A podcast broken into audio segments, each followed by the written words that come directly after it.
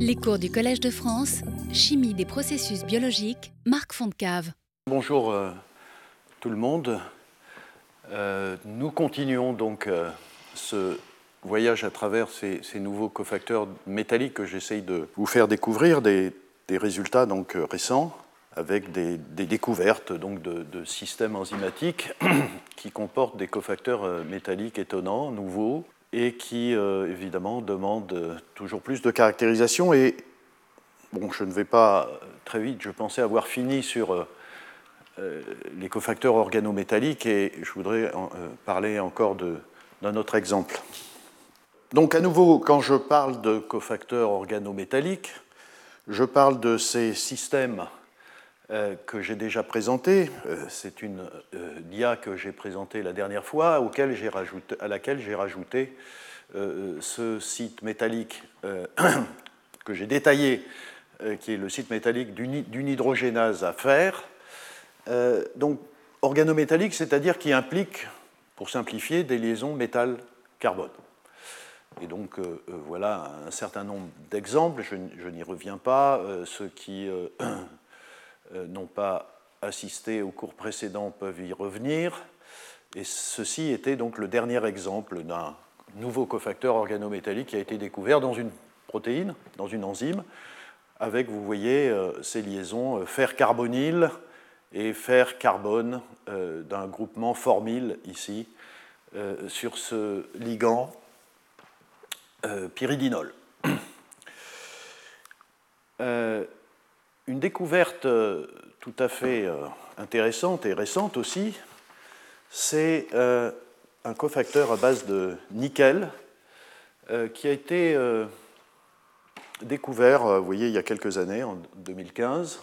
C'est un cofacteur qui appartient à une enzyme qui s'appelle la lactate racémase, l'ARA, qui catalyse, voyez, cette, cette réaction d'interconversion entre un isomère L et un isomère D du lactate.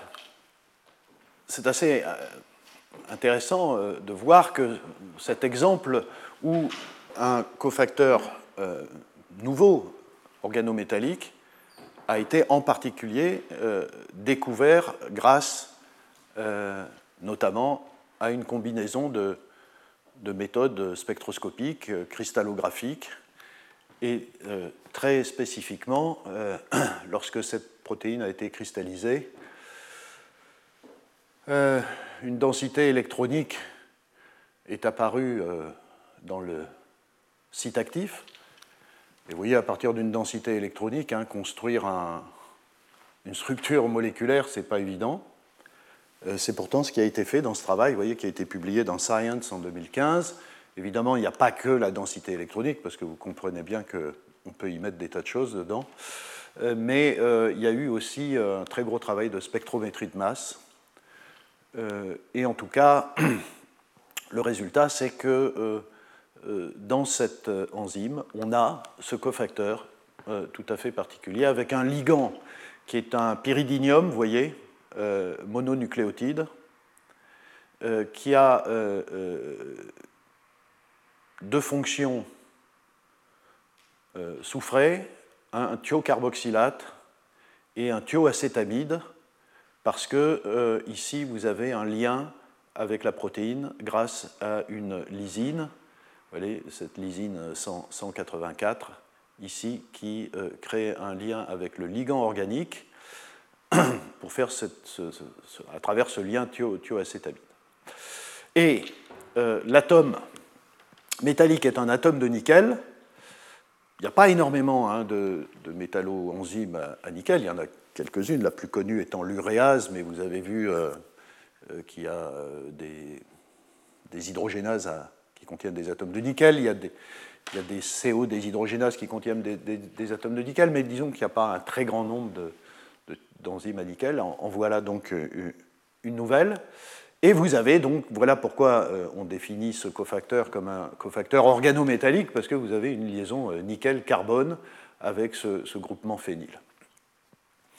Euh, et voilà, on va appeler ce cofacteur NPN, c'est comme ça qu'on l'appelle depuis dans la littérature, nickel pincer nucleotide, Alors pincer, parce que, vous voyez, j'y reviendrai tout à l'heure, ce type de ligand tridentate qui accroche le métal par cette pince, hein, c'est une sorte de pince, hein, vous voyez ici, eh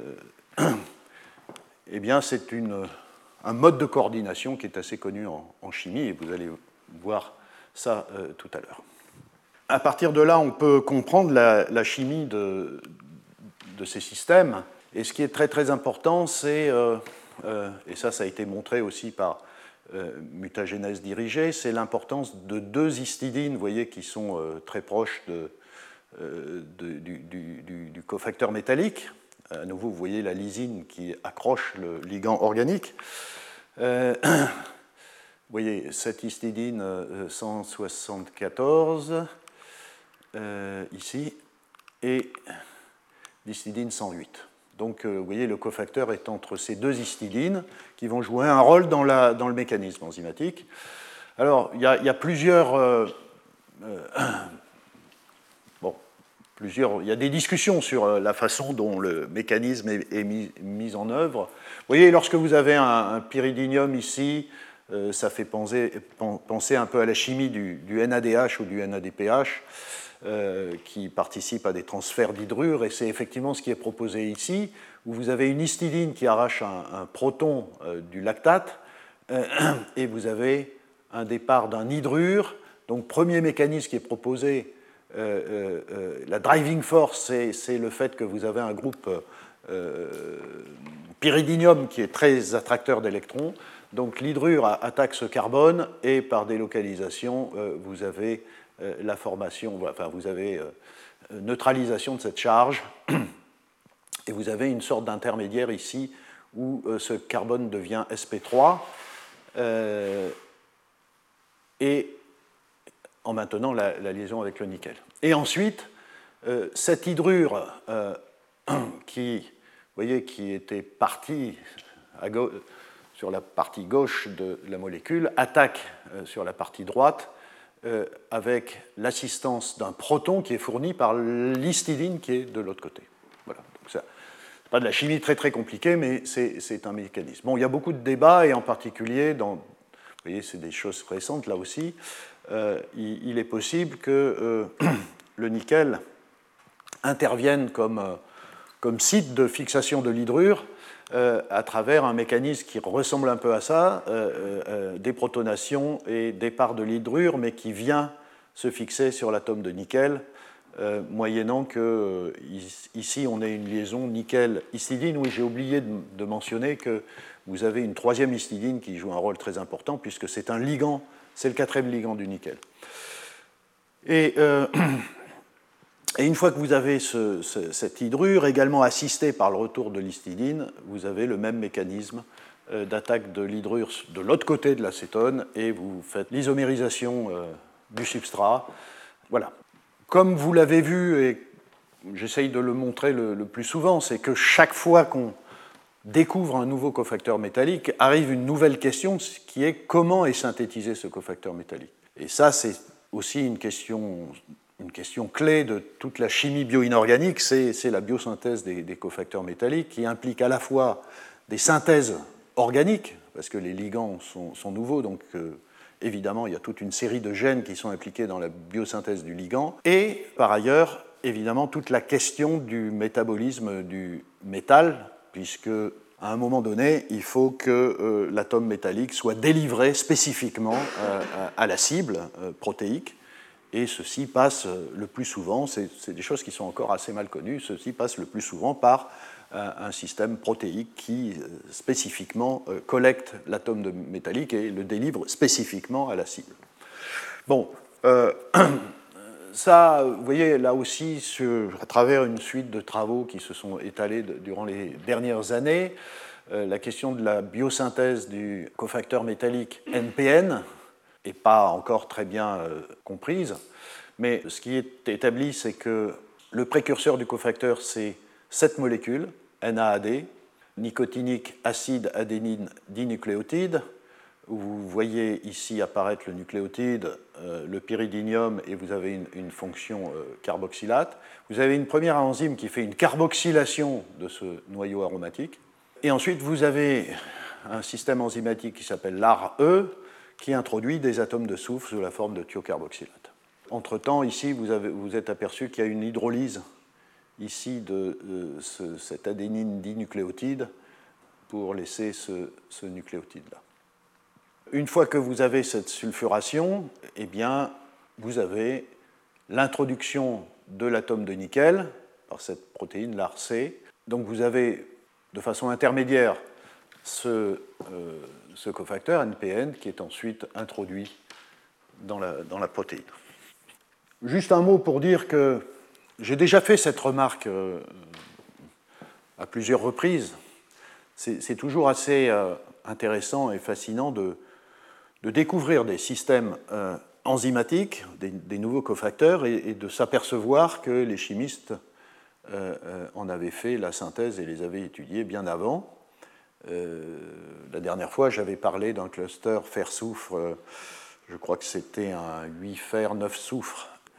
Richard Holm avait synthétisé 20 ans avant et qui est présent dans, une protéine. Ici, c'est exactement le cas, c'est-à-dire que vous voyez cette, chimie des complexes Pincer euh, métalliques, elle est connue depuis très très longtemps. Je, je, vous invite, vous voyez ici, il y a eu un article de revue euh, sur la chimie de ces, euh, de ces complexes-là, et Bob Crabtree est un des, des grands noms de, de, ce domaine. Et euh, vous voyez qu'il y a une très grande quantité de complexes qui ont été étudiés pour, à travers toutes sortes de structures. Ici, je ne rentre pas dans le détail, mais en gros, avec une structure de ce type-là, vous avez un très grand nombre de possibilités de, de modifier la structure électronique et, les propriétés stériques du ligand de sorte que vous pouvez contrôler la réactivité du, catalyseur. Enfin, je dis du catalyseur parce que le plus souvent ces complexes sont utilisés pour faire de la catalyse. Donc vous voyez que vous pouvez euh, agir sur cet atome X, le plus souvent c'est du carbone, là on est dans la partie organométallique, ça peut être un azote, c'est-à-dire une, pyridine. Euh, ici vous pouvez y mettre un peu tout ce que vous voulez, vous allez évidemment agir sur les propriétés électroniques de, ce, ligand. Là aussi, euh, vous avez euh, la possibilité de faire tout un tas de choses avec des bras plus ou moins longs, avec des hétéroatomes, hein, vous voyez, des atomes d'oxygène ou d'azote. Et, et, puis là, évidemment, il vous faut des atomes qui coordinent le, métal. Ça peut être, vous voyez, du phosphore, de l'azote, de l'oxygène. Et vous voyez que dans l'enzyme, c'est du soufre. Donc il y a tout un tas de, possibilités, et voilà toutes les molécules, enfin, toutes ces structures-là, je ne rentre pas dans le détail, mais avec toutes sortes de combinaisons que d'ailleurs vous trouverez dans cet article de revue. Oui, donc euh, vous voyez ici, euh, juste c'est un exemple, mais il y en a des, dizaines et des dizaines d'exemples d'un complexe hydrure d'iridium ici qui est Pincer, euh, qui est capable de catalyser des réactions de déshydrogénation ou d'hydrogénation, c'est des choses assez classiques dans cette, cette chimie-là. Mais il y a évidemment euh, beaucoup de, choses euh, euh, qui sont développées avec ce type de ligand. Bon, enfin, voilà, c'est intéressant de voir que la nature a aussi compris l'intérêt de ces ligands-là, et voilà donc un cas d'un ligand pincer dans, une, dans un système enzymatique. À partir de là, très très récemment, vous voyez donc la découverte et la compréhension du NPN hein, euh, chez la lactatracémase, c'est euh, entre 2015 et 2018, et immédiatement, c'est une démarche que j'ai beaucoup euh, développée dans mes cours, c'est cette démarche de chimie bio-inspirée, et en effet, vous pouvez, vous voyez, dans des articles extrêmement récents, et le plus récent étant cet article en, en 2019, où euh, les auteurs ont essayé, bien sûr, vous reconnaissez tout de suite, de synthétiser une molécule qui ressemble euh, au cofacteur métallique dans la lactate racémase, avec des ligands thiocarboxylates, avec ce pyridinium. Et euh, évidemment, c'est un modèle structural qui est plus proche que ce qui avait été fait en 2017, qui était une, première approche. mais il n'y avait pas d'activité racémase, Et dans ce cas-là, je ne rentre pas dans le détail, mais ce qui est publié dans ce travail, c'est la démonstration que ce type de structure, en effet, est assez doué, disons, pour euh, faire de la racémisation de lactate, d'hydroxyacide. Bon, vous retrouverez les, résultats dans, cet article. Et donc, euh, voilà, ce, type de, structure a été choisi par la nature pour, faire euh, ces, réactions de racémisation. L'intérêt, et je termine là-dessus, l'intérêt d'un système biomimétique, hein, vous, le savez, euh, la démarche, hein, elle est dans les deux sens, c'est-à-dire que le système enzymatique euh, et la connaissance du système enzymatique, oh, je redis des choses que j'ai dites euh, mille fois, mais tant pis, la connaissance d'un système enzymatique permet de proposer aux chimistes des, voies de, conception et de, synthèse de nouvelles molécules par bioinspiration, mais à l'inverse, l'outil euh, moléculaire simple, synthétique, euh, permet aussi de comprendre, par exemple, un certain nombre de choses en termes de mécanismes. Et c'est ce qui est fait ici à travers euh, des travaux expérimentaux et également théoriques qui ont ici pu montrer que, vous voyez, si on compare un mécanisme ici, où l'hydrure attaque le carbone qui est fixé sur le nickel, ou à un processus dans lequel l'hydrure vient sur le nickel, vous vous souvenez donc de cette discussion mécanistique entre les deux possibilités, grâce à ce petit modèle euh, euh, et à des calculs théoriques, on montre qu'il y a une très très grosse différence entre le chemin, vous voyez C1, C2, C3, TS, voilà celui-là, et le chemin à partir du nickel hydrure, c'est 5, c'est 6. Vous voyez ici. Donc celui-là est très à des énergies très supérieures, de sorte que, voilà, ici, euh, évidemment, c'est une façon de proposer que ce qui est plus favorable, c'est un mécanisme à travers l'hydrure qui attaque sur le, carbone. Voilà le type de, chimie hein, qui peut être euh, développé. Dernière chose dans ce domaine-là dont je voudrais parler. J'ai déjà montré cette euh, image, et comme vous le voyez, la conclusion qu'on en tire, c'est que la chimie bio-inorganique se limite à un certain nombre de métaux. Le, vivant a choisi un certain nombre de métaux seulement, et j'ai expliqué lors de mon premier cours euh, quelle était finalement la, base rationnelle de ce choix. Et euh, vous voyez qu'on a les alcalins, alcalinotéreux, on a un certain métaux de la couche 3D ici, c'est ceux-là qui sont le plus souvent utilisés. On a du molybdène, on a du tungstène, et puis euh, tout le reste n'est pas utilisé. Ce dont je voudrais vous parler maintenant, c'est de la découverte euh, qu'il y a, que la nature a aussi euh, développé des catalyseurs à base de lanthanide.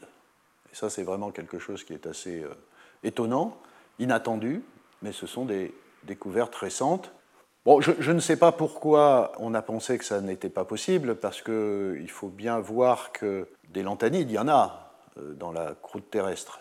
Euh, beaucoup plus qu'on ne pense en général. Hein. Mais, et en effet, comme vous vous souvenez, euh, le critère d'abondance est quand même très très important. C'est-à-dire qu'un système vivant, il commence par regarder ce qui est à sa disposition en termes de, quantité avant d'aller chercher des choses beaucoup plus, beaucoup plus rares.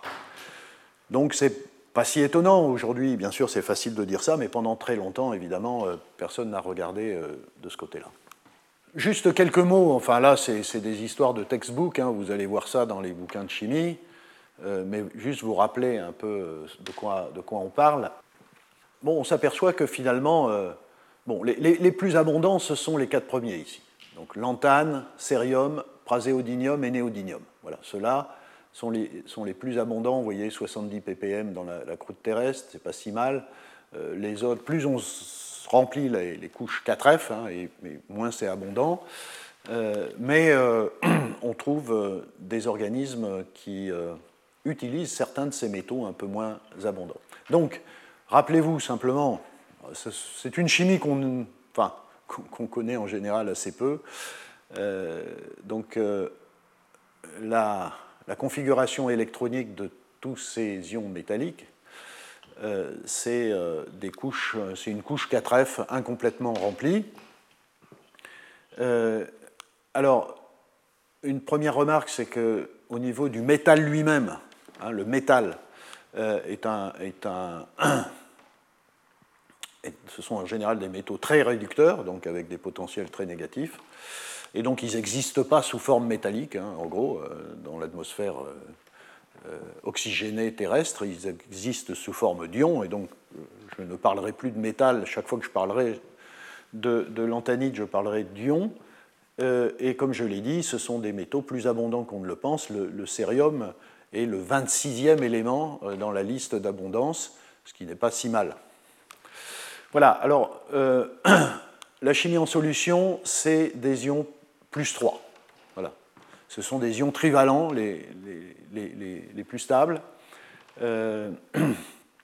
et simplement, je ne vais pas rentrer dans le, détail, mais voilà, euh, l'effet des électrons F euh, sur le noyau est, très faible, euh, de sorte que, en fonction du nombre d'électrons que vous avez sur cette couche F, vous n'avez pas beaucoup de différence. donc, les électrons F impactent très peu les propriétés chimiques. De sorte que les ions dont on parle, c'est d'abord des ions durs. C'est-à-dire que ce sont des ions qui aiment un environnement chargé négativement, oxygéné, et donc on verra souvent des ligands oxygènes. Ce sont des très bons acides de Lewis, par leur charge en particulier, euh, ce sont des ions de très faible solubilité, donc on les trouve sous forme d'hydroxyde, de carbonate, de phosphate, enfin, etc.. Une autre chose, à cause de, et ça c'est très très important, c'est ce qui fait une des caractéristiques de la chimie de coordination des, des, lanthanides, c'est le fait qu'en raison de cet euh, effet euh, faible euh, de, la couche 4F, il n'y a pas de champ de ligand. Et donc, vous pouvez avoir, vous pouvez rajouter tout ce que vous voulez. Il y a un moment donné, il y a une limite stérique, hein, mais vous pouvez rajouter tout ce que vous voulez comme ligand. Donc, ce sont des complexes dans lesquels on a des nombres de coordination qui peuvent être très très élevés. Euh, euh, et vous pouvez, au cours d'une réaction, enlever un ligand rajouté sans que ça change beaucoup l'énergie du système. Donc ce sont des, ions qui ont une très grande flexibilité de coordination, une très grande labilité. Euh, et ça, du point de vue de la catalyse, d'une certaine façon, c'est assez, c'est assez intéressant, puisque la catalyse consiste assez souvent à, lorsque ça implique des complexes de chimie de coordination, à enlever des ligands pour mettre un substrat, euh, puis enlever un produit qui est remplacé par un ligand, enfin, etc. Donc tout ça euh, est assez euh, aisé dans le cas de ces, de ces complexes de lanthanide. Donc c'est quand même une chimie qui n'a rien à voir avec ce qu'on a l'habitude de, et que j'ai eu l'habitude de discuter avec le fer, le zinc, le cuivre, qui ont des, règles de coordination beaucoup plus strictes. Donc là, plus grande liberté. Et donc vous allez voir, le plus souvent, on a un très grand nombre de coordinations. Euh, voilà. Les lanthanides, pour terminer cette présentation euh, très générale, les lanthanides, ce sont des composés qui sont très très euh, étudiés aujourd'hui parce que ces ions et les matériaux avec des lanthanides ont des propriétés très très intéressantes du point de vue magnétique, du point de vue de la luminescence. Et aujourd'hui, je ne sais pas si vous avez eu l'occasion euh, hier de regarder, il y avait une émission sur Arte sur le problème des énergies vertes euh, et, qui était très axée sur métaux et éoliennes, photovoltaïques, voitures électriques, etc. Et bah, vous avez déjà entendu ça, la question des terres rares et la question des limitations aux ressources métalliques, etc. Mais en effet, dans cette famille-là, il y a énormément d'éléments qui sont de plus en plus utilisés. Et euh, en effet, euh, il y a certains de ces éléments qui, jouent, qui sont absolument indispensables au développement des éoliennes, hein, euh, notamment dans les aimants permanents, absolument essentiel euh, au développement de la voiture électrique, parce qu'il y en a dans des batteries, euh, et puis il y a toutes sortes d'applications. Et euh, il y a plusieurs problèmes d'une manière générale, c'est que d'une part, il n'y en a pas partout. Donc là aussi, il y a une contrainte extrêmement forte, et dans cette émission hier, on a indiqué les, pays qui étaient riches en ces éléments, la Chine en, particulier, mais pas que la Chine. et donc, pour ceux qui développent ces technologies, voitures électriques, éoliennes, etc., et qui n'ont pas ces éléments, évidemment, il y a création d'une nouvelle dépendance. On sort d'une dépendance peut-être du pétrole pour arriver sur une dépendance. Voilà, par ailleurs, ce sont des éléments qui posent tout un tas de problèmes euh, dans l'industrie minière, dans le recyclage euh, et dans la récupération. Et ça, vous comprenez euh, très bien pourquoi. à nouveau, il n'y en a pas de très très grosses quantités, ils sont difficiles à extraire, mais surtout, ils sont difficiles à séparer et à purifier en raison à nouveau euh, du fait que lorsque vous avez des mélanges de lanthanides, euh, ils ont des. Euh, si on les compare les uns aux autres, ils ont des différences de rayons ioniques et des différences d'affinité de ligands à nouveau parce qu'il n'y a pas de champ de ligands qui font que c'est très difficile de mettre en place les technologies de séparation et de purification. Donc là, il y a un vrai sujet. ça intéresse l'industrie nucléaire depuis très longtemps. voilà, il y a beaucoup de travaux sur cette question de euh, purification, séparation des, des, lanthanides. Voilà, et le résultat est le suivant, c'est que euh, dans des organismes, euh, notamment le premier résultat, vous voyez, c'est un peu plus ancien, mais c'est 2014. À, ma connaissance, c'est la première fois qu'on isole à partir d'une bactérie, celle-ci, méthyloacidophyllum fumaroilicum. Donc c'est un, méthylotrophe, c'est-à-dire c'est quelqu'un, c'est quelqu'un, c'est un organisme qui a besoin d'une source de carbone euh, de type euh, méthanol, euh, méthane, en C1. donc découverte dans des boues volcaniques à pH très acide et, pour lesquelles les chercheurs ont démontré la présence en assez grosse quantité de euh, lanthanide, et notamment euh, du cérium et du lanthane. Euh, et non seulement ceci, mais ce qui est montré ici, c'est que la croissance de cet organisme dépend de la présence de cérium. Vous voyez ici un temps de croissance et euh, en fonction de la quantité de cérium, cette croissance est de, plus, en plus, euh, de plus en plus rapide. Donc ça, c'est la première découverte qu'un organisme a besoin d'un lanthanide pour pousser. Assez extraordinaire. Et ce qui a été montré dans le même temps, peut-être il y en a d'autres hein, à nouveau, mais c'est euh, l'isolement et la caractérisation d'une enzyme qui est clé dans le processus de récupération du carbone dans une étape qui est une réduction du méthanol en formaldéhyde, c'est la méthanol déshydrogénase. Dans la littérature, vous trouverez sous le nom de MDH ou XOXF. Et voilà la structure euh, aux rayons X, voilà le site actif. Ici, vous avez la méthanol déshydrogénase. Et voici donc le euh, site actif. Du cérium, mais comme vous allez le voir, à nouveau, parce qu'il y a une flexibilité de coordination et que les ions métalliques euh, de type lanthanide euh, peuvent accéder aux mêmes coordinations, on peut y mettre toutes sortes de métaux lanthanides là-dedans. Mais vous voyez ici 1, 2, 3, 4, 5, 6, 7, enfin combien? 1, 3, 4, 5, 6, 7, 8, 9, 10. Il y a une coordination de 10, hein. c'est vraiment euh, impressionnant. On n'a pas l'habitude, quand on fait de la chimie de coordination, de penser que ceci est possible, mais ce sont des ions évidemment gros, euh, et donc voilà toutes les coordinations. Et comme vous le voyez, à part un atome d'azote ici, c'est que des oxygènes. Hein. c'est à cause de la dureté de ces ions.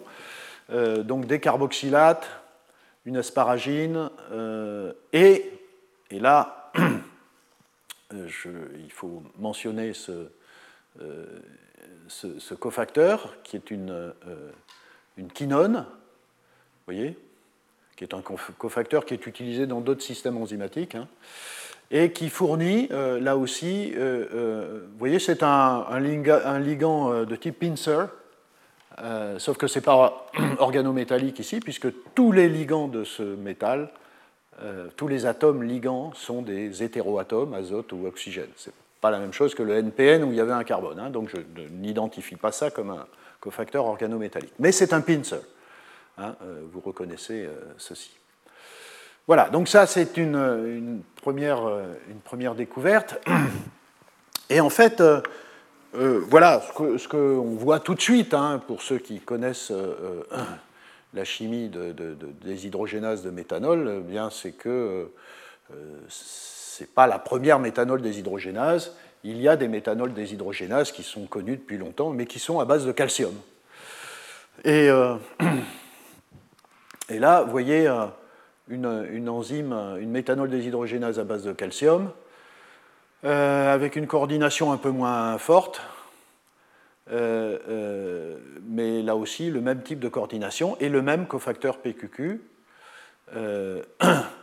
Et euh, cette enzyme-là, euh, à nouveau, j'ai mis du lantane, mais ça peut être du cérium, donc c'est, comme je vous l'ai dit, c'est fonctionnel avec différents ions euh, lantane. Oui, que dire de plus là-dessus bon, À partir de là, vous voyez, des, des résultats plus récents ont montré que il n'y avait pas que dans cet organisme-là, et il y avait d'autres méthanols déshydrogénases qui fonctionnait avec différents types de euh, d'ions, euh, europium, euh, lantane, etc., et avec tout, tout, le temps le même type de, structure que vous reconnaissez ici, avec toujours ces aspartates, glutamate, asparagine et, PQQ. Du point de vue du mécanisme, ce qui est proposé, c'est évidemment que la clé, parce que vous voyez, c'est une réaction donc euh, d'oxydation hein, de cet alcool en, aldéhyde. C'est une réaction d'oxydation. Euh, et euh, évidemment, ce qui est proposé pour le moment, c'est que vous avez ici un groupement quinone, orthoquinone, qui est l'accepteur d'électrons, donc l'oxydant. Et donc la première étape est une oxydation du méthanol en aldéhyde le méthanol réduit la quinone, et donc vous voyez que vous avez ici l'équivalent d'une hydroquinone. Ensuite, vous avez une. Pour que ça cycle, il faut évidemment que cette hydroquinone soit oxydée en quinone, et ça, c'est proposé. Enfin, c'est assez clair qu'il y a des systèmes enzymatiques euh, qui euh, catalysent euh, l'oxydation de cette hydroquinone en, en, quinone. Ce qui est proposé ici, c'est que ce soit des cytochromes oxydés c'est pas tellement étonnant. là, on travaille à des potentiels redox, vous voyez, qui ne sont pas très très, euh, pas très, très élevés. Euh, donc, euh, cette oxydation est relativement facile. Voilà, pour aller un peu plus loin, donc là aussi, beaucoup de discussions de mécanique. Je ne veux pas rentrer trop trop dans le détail, mais voyez comment ça se passe. ce qui est proposé, c'est que vous avez une déprotonation du, méthanol. Donc évidemment, ici, que, quel est le rôle du métal hein? Euh, Vous voyez que euh, ici, le métal n'est pas un site dans lequel on va avoir euh, de la chimie redox. La chimie redox, elle se passe sur le ligand, d'où l'importance de ce, ligand. Hein. C'est une chimie redox basée sur le ligand. Mais le rôle du métal ici, c'est essentiellement un rôle d'acide de Lewis qui renforce le caractère électrophile de ce carbone qui est, euh, enfin de, tout le ligand d'ailleurs, qui est accroché à, ce, à cet ion métallique qui est un, très gros acide de Lewis, donc qui polarise à mort les, euh, les liaisons. Et donc ici vous avez euh, une attaque, donc déprotonation du, du, méthanol grâce à cet aspartate, vous avez une attaque de, ce carbonyle pour donner cet intermédiaire, et ensuite par toute une série de, de transferts de, de doublés, euh, vous avez euh, relargage de euh, l'aldéhyde ici. ici, vous avez une structure avec le méthanol dans le site actif. ça, c'est un autre mécanisme, mais bon, en gros, ce n'est pas la peine de rentrer dans le détail. Ce que vous devez retenir ici, c'est le fait que euh, on a une chimie centrée sur le, métal, sur, le, ligand et que le métal joue un rôle de euh, polarisation de liaison, d'activation du, euh, du, ligand organique redox. Voilà. en fait, il y a des organismes dans lesquels on a les deux. on a des méthanols déshydrogénases à calcium et des méthanols déshydrogénases à lantanide. Et donc la question s'est posée, est-ce qu'il y a des conditions particulières pour utiliser l'une et l'autre?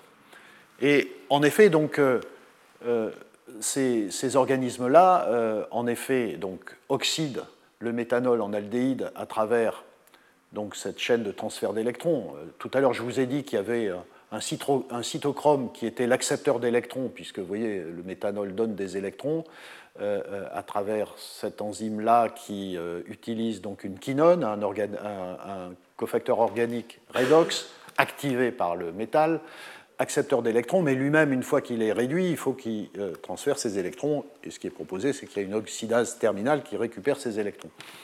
Mais le mécanisme est le même pour une enzyme à calcium. Et en fait, l'idée qui prévaut aujourd'hui, c'est que cet organisme qui a vraiment besoin de de ce carbone, et donc d'avoir une méthanol déshydrogénase fonctionnelle, euh, eh bien, euh, profite de tout ce qui est possible euh, pour ne pas se retrouver en défaut d'activité méthanol déshydrogénase. Et donc, dans des situations, et c'est ça qui est montré ici, c'est dans des situations de déficience en calcium dans le milieu de culture, il suffit de très très peu de lantanide pour déclencher la biosynthèse de la méthanol déshydrogénase à lantanide euh, et, donc euh, euh, de passer, c'est ce qui est appelé aujourd'hui le, switch lantanide, c'est de passer d'un système dépendant du calcium à un système dépendant du lantanide pour faire à peu près, pour faire la même, la même réaction.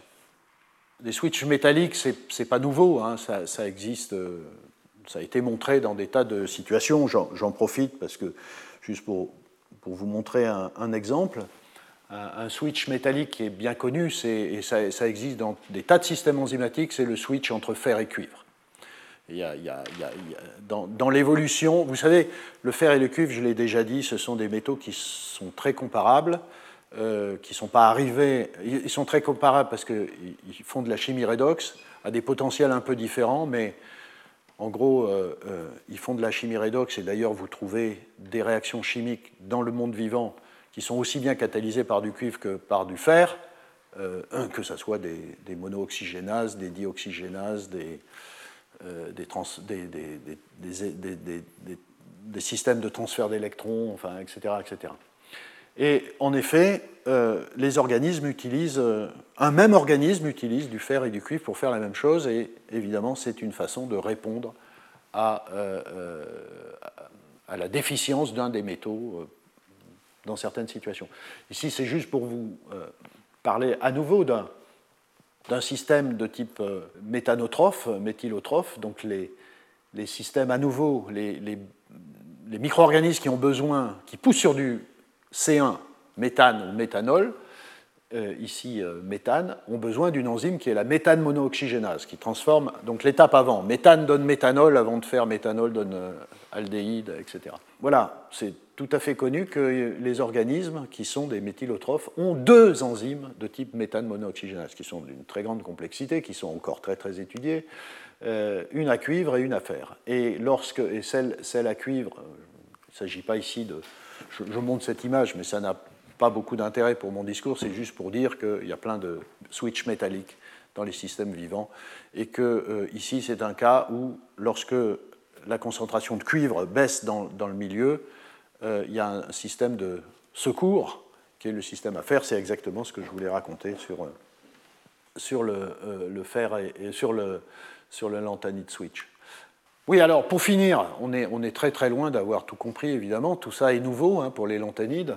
Donc, comment les lantanides, les ions lantanides pénètrent à l'intérieur de la cellule, comment ils sont transportés, comment ils sont reconnus enfin, comment euh, une enzyme telle que la méthanol déshydrogénase reconnaît spécifiquement tel ou tel lantanide, ou en tout cas euh, euh, un lantanide, un ion lantanide et, pas du calcium, comment le site actif est assemblé, à nouveau, la biosynthèse du site actif, et puis toute la question, oui, en effet, du métabolisme des lantanides, comment tout ça est contrôlé. Donc là, c'est des questions où on sait pratiquement rien. Et donc il y a simplement, vous voyez, des, recherches très, très, très récentes. Donc, euh, Il n'y a pas très longtemps, a été découverte une, ce qui a été appelé une LAN moduline par homologie avec la calmoduline. Alors, calmoduline, c'est une protéine qui est connue depuis très très longtemps, qui est parfaitement caractérisée. C'est l'enzyme de. C'est, pardon, c'est pas une enzyme, c'est une protéine de transport du calcium, très abondante, enfin, etc. Bon, il s'avère qu'il y a de très grandes homologies structurales, et voilà euh, la LAN moduline. À nouveau, euh, plusieurs sites euh, de fixation des ions et à nouveau une coordination ici, vous voyez, 3 et 3, 6 et 3, 9, coordination 9, uniquement oxygénée, tréonine, des aspartates et un glutamate. Voilà. Donc ça, ce sont des choses qui ont été découvertes récemment, donc il y a probablement des euh, protéines de transport des, des, lanthanides. Il y a tout un tas de questions. Pourquoi ces choses-là sont intéressantes? Bon, d'abord, parce qu'on ne sait pas très bien comment ça fonctionne, ces protéines sont capables de fixer aussi bien d'ailleurs des ions lanthanides que, du calcium. Hein. Il y a des changements conformationnels de la protéine en réponse à la fixation de l'ion. Il y a des nombres de coordination euh, donc plutôt élevés. L'AN-M, euh, l'AN moduline, répond à des concentrations extrêmement faibles d'ions. Est-ce que ce sont des, senseurs de, de, de lanthanides C'est-à-dire, vu leur extrême sensibilité à la fixation des lanthanides, ça peut être des senseurs qui déclenchent des processus ensuite euh, liés à la présence de la laine moduline. Euh, elle est surexprimée en présence de, de l'anthanide. Et par contre, euh, elle n'est pas essentielle, en tout cas, pour le moment. Alors, c'est extrêmement important de comprendre ça à nouveau, je vous ai euh, indiqué la, difficulté de trouver des systèmes de euh, complexation très très sélectifs hein, de ces ions. Donc si, par exemple ici, et c'est le cas, euh, vous voyez, la, la, moduline répond à des picomolaires d'ions. Donc si on arrivait à comprendre ce qui fait la base de cette très grande sélectivité ou affinité pour des ions, il y a beaucoup de gens qui travaillent avec l'idée d'utiliser ces connaissances pour peut-être mettre au point des chélateurs, des complexants de ces ions qui pourraient être utilisés dans une approche chimique hein, pour l'extraction de ces ions et la récupération et le recyclage. Voilà. Dernière euh, chose, c'est que se pose la question de savoir si, comme pour le fer, vous avez aussi, pas simplement des protéines, mais des petites molécules qui fixent ces ions. Pourquoi la question se pose C'est parce que dans le cadre du métabolisme du fer chez les bactéries, on sait que c'est comme ça que ça se passe. C'est-à-dire il y a ce qu'on appelle des sidérophores. Je n'ai pas eu trop l'occasion d'en parler, mais les sidérophores, ce sont des molécules organiques, des complexants, qui ont la particularité d'avoir une très très grande affinité pour l'ion ferrique, fer 3, beaucoup moins pour l'ion fer 2. Et donc ça, ça a été dans, enfin, moi, j'ai travaillé sur ces choses-là il, y a 30 ans. C'était des, choses c'était des sujets qui étaient très, développés il y a une trentaine d'années. Euh, autour de la euh, complexation, autour du métabolisme du fer, et les chimistes évidemment étaient très très intéressés par cette chimie-là parce que ce sont même si elles sont un peu grosses, ce sont quand même des petites molécules, et euh, euh, il y avait toute la physico-chimie de ces molécules et de ces, des, complexes de fer associés. Et ça, vous voyez, euh, ce sont deux exemples très connus de, de sidérophores qui sont synthétisés par la bactérie pour aller chercher du fer très peu soluble. Hein. Vous savez, le fer 3 est très peu soluble. Le fer, il existe sous forme d'oxyde, d'hydroxyde. Et les bactéries qui sont dans ces milieux se retrouvent confrontées à des concentrations de fer extrêmement faibles et donc il faut, pour aller les chercher, des affinités extrêmement fortes pour le faire. Et donc les bactéries ont développé ces molécules qui ont une des très très grandes affinités, qui doivent s'opposer à, la constante de précipitation du fer. Vous voyez, euh, ce sont des ligands euh, hexadantes. Ici, vous avez euh, des fonctions euh, donc vous avez un, un, chélateur ici, bidante, 3 fois 2, 6. Alors vous savez que le fer, dans, le cas du fer, c'est différent des lanthanides, donc une, coordination 6 est, est, essentielle pour faire un bon ligand. Ici, vous avez des catécholes. Ça, c'est des hydroxamates, excusez-moi, c'est des fonctions hydroxamates. Ça, c'est des fonctions catécholates. Quand les protons ont, disparu. et donc, vous avez 3 fois 2, 6 aussi pour faire des complexes octaédriques du fer. Donc ça, c'est des ligands de très très grande affinité. Et il y a tout un métabolisme de, cela, c'est-à-dire que les bactéries synthétisent ces molécules, voyez, et euh, ici vous avez le ferricidérophore. Elles, attrapent le fer qu'il y a dans l'environnement, et puis à travers tout un cheminement complexe, jusqu'à euh, euh, l'intérieur de la cellule, vous avez une libération du fer. On continue encore à discuter comment le fer, qui est si fortement fixé sur ces sidérophores, est finalement libéré il y a tout un tas de récepteurs qui permettent, euh, euh, euh, ici vous voyez un, exemple de récepteur de ferricidérophore, vous avez le petit complexe qui va traverser ici ce récepteur, par exemple ici, pour passer dans le périplasme et puis d'autres canaux membranaires pour délivrer le fer. Bon, tout ça c'est très bien connu. Et donc évidemment, Aujourd'hui, un axe de recherche autour du métabolisme des lanthanides, c'est de se poser la question est-ce qu'il y a aussi euh, des euh, sidérophores, euh, enfin des lanthanophores, hein, parce que sidéro c'est pour faire. Et, donc il y, a, cette idée que peut-être le métabolisme des lanthanides il ressemble un peu à celui du fer, à savoir que peut-être il y a des molécules qui sont excrétées, c'est-à-dire synthétisées par la bactérie, excrétées qui attrapent des lanthanides euh, et ensuite qui, pénètrent, euh, euh, puis ensuite qui sont transportés par quel mécanisme, on n'en sait rien. ici, est-ce que. Alors, ici, il y a la. C'est délivré à la méthanol déshydrogénase, ici il y a la lanmoduline, mais tout ça est très, très spéculatif. Donc il y a probablement tout un cheminement. Juste une, chose, c'est pour terminer, là aussi, chaque fois, je vous montre un exemple, mais là aussi, euh, les chimistes, dès qu'ils découvrent hein, euh, un nouveau système, ça déclenche une recherche de catalyseurs euh, bio-inspirés. Ici, il y a un exemple de ligand qui a été synthétisé, vous voyez, il y a, peu de temps, en 2018, un ligand qui contient un groupement quinone. Et ce ligand, alors vous voyez, il y en a deux. Ce ligand est capable de fixer euh, du lantane, un ion lantane. Cette molécule, ce, catalyseur, a la possibilité de catalyser l'oxydation d'un alcool en aldéhyde. Bon, je ne rentre pas dans le détail, mais vous comparez euh, la structure de cette molécule avec le euh, cofacteur naturel. Bon, voilà, j'en ai terminé. J'ai essayé de. Enfin, j'en ai terminé sur cette partie-là. J'ai essayé de, vous donner de façon la plus exhaustive possible, ce qui m'est apparu comme très nouveau et à la fois euh, intéressant du point de vue de la découverte de nouveaux cofacteurs métalliques. Mon message, c'est au fond euh, que non, euh, l'enzymologie n'est pas morte. On continue, enfin, non seulement à découvrir de nouveaux systèmes enzymatiques, mais euh, en permanence, on, découvre euh, de nouveaux systèmes euh, organométalliques, bio-inorganiques. Et ça ouvre tout un tas de questions. Vous voyez, j'ai terminé sur ces histoires de lanthanides. C'était quelque chose qui, il y a quelques années, était impensable et qui, est, et qui maintenant ouvre des tas d'horizons à la fois pour les chimistes, les, biochimistes, mais aussi pour les microbiologistes, comme vous pouvez le, comprendre. Voilà.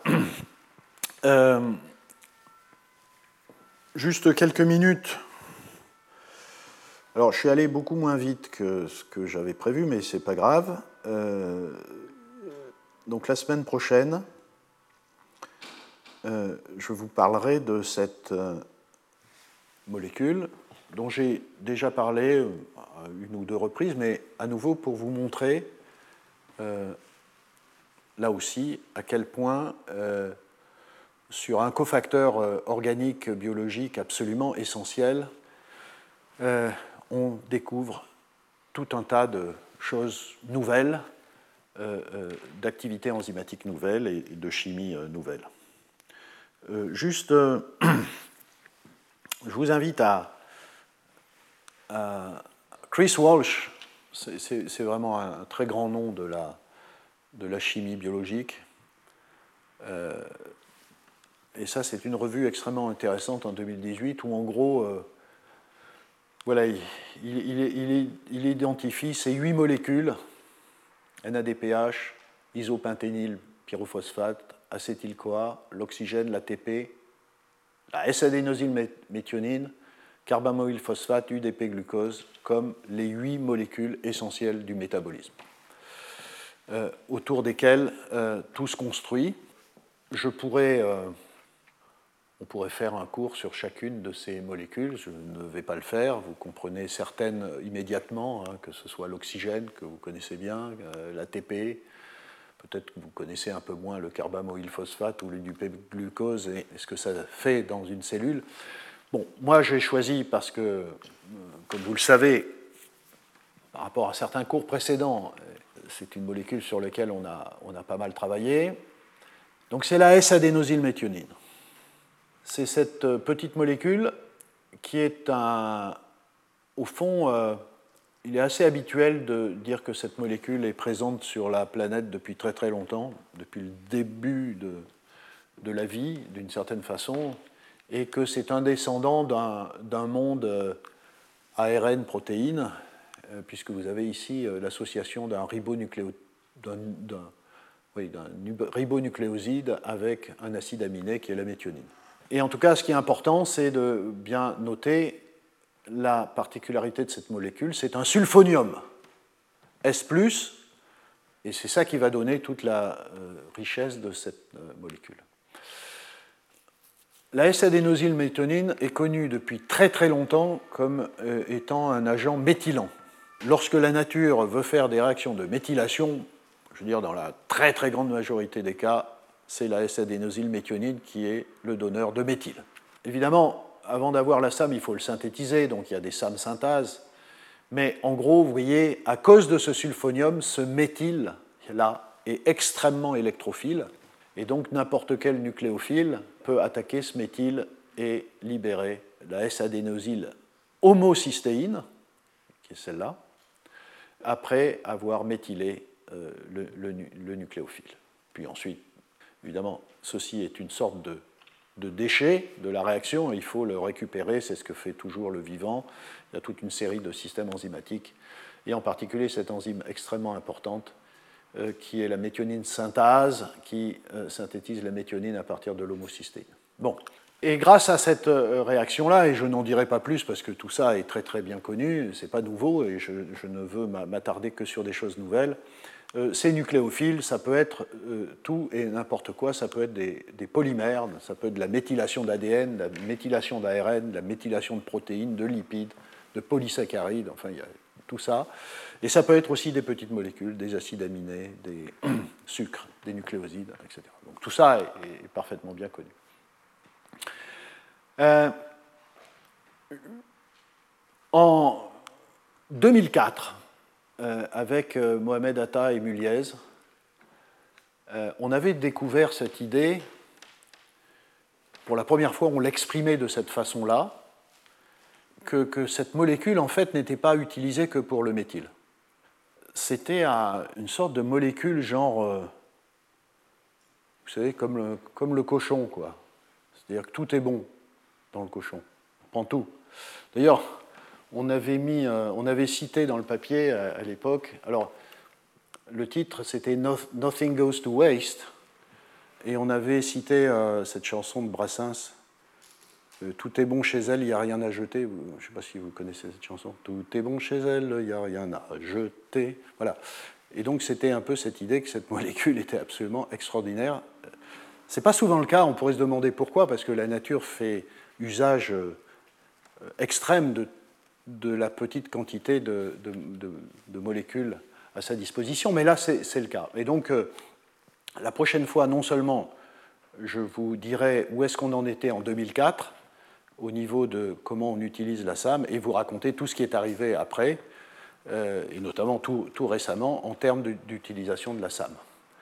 Euh, juste ici, et vraiment je termine sur cette dia, vous voyez que donc, ce méthyle est utilisé pour faire des méthylations, mais ça peut être utilisé pour faire des groupements méthylènes sur, euh, après réaction sur une double liaison. La partie amine, juste le groupement amine est utilisé ici dans cette réaction. Le ribose de la SAM se retrouve ici dans un ARN, modification d'une base euh, d'ARN. La partie carboxylate 2, 3, 4 se retrouve dans cette molécule qui est euh, l'aminocyclopropane carboxylique acide, qui est une molécule extrêmement importante chez les plantes. Une autre, une un autre dérivé de ce groupement-là est ici, les N-acyl homocérine lactone, qui sont des molécules extrêmement importantes sur ce qu'on appelle le quorum sensing, c'est la façon dont les bactéries communiquent. Vous avez aussi, ce groupement se retrouve dans des, modifications de base d'ARN. Après des carboxylations, ce truc-là se retrouve aussi dans la spermidine. Bon, voilà. Tout un tas de. Euh, tous les morceaux, de, enfin presque tous les morceaux de euh, cette SAM ont constaté à ce moment-là qu'elle se retrouvait dans tout un tas de, métabolismes. Et je vous raconterai la prochaine fois tout, tout ce qui est arrivé depuis et, tout récemment sur euh, des nouvelles chimies de SAM qui sont tout à fait, tout à fait intéressantes. Voilà, je m'arrête là et je vous remercie. Retrouvez tous les contenus du Collège de France sur www.colège-2-france.fr.